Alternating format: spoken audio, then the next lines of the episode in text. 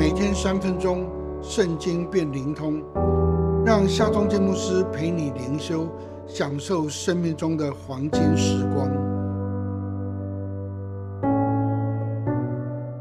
耶利米书九章第一节：但愿我的头为水，我的眼为泪的泉源，我好为我百姓中被杀的人昼夜哭泣。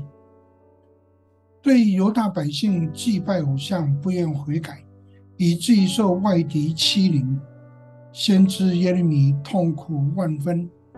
他自述说：“我悲伤忧愁，心里痛苦，无法自己。”百姓哀声哭泣地说：“上帝不在西安吗？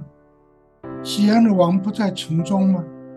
麦子都已经收割了，夏天即将过去。”我们怎么还无法脱离敌人的攻击呢？上帝也痛苦的回应说：“你们为什么以雕刻偶像、外邦虚无的神明惹我发怒呢？”站在其间的先知耶利米，他说：“百姓的创伤使我心碎，我悲痛万分，惧怕忧愁紧紧地抓住我。”先知智婆说。但愿我的头为水，我的眼为泪的泉源，我好为我百姓中被杀的昼夜哭泣。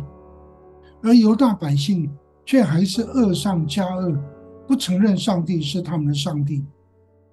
大多数的先知都奉上帝差遣，指责罪恶，呼吁悔改。但是耶利米更进一步，为百姓痛苦、忧愁、哭泣。恳求大卫做诗歌说：“求你把我眼泪装在你的皮带里，这不都记在你的册子上吗？”显然，上帝珍惜我们的眼泪，纪念我们的哭泣。对这个时代，对你的环境，也许我们有不少的分析、批评、不满、恨恶，但是我们的眼泪有多少呢？诗人说。我的眼泪下流成河，因为他们不守你的律法。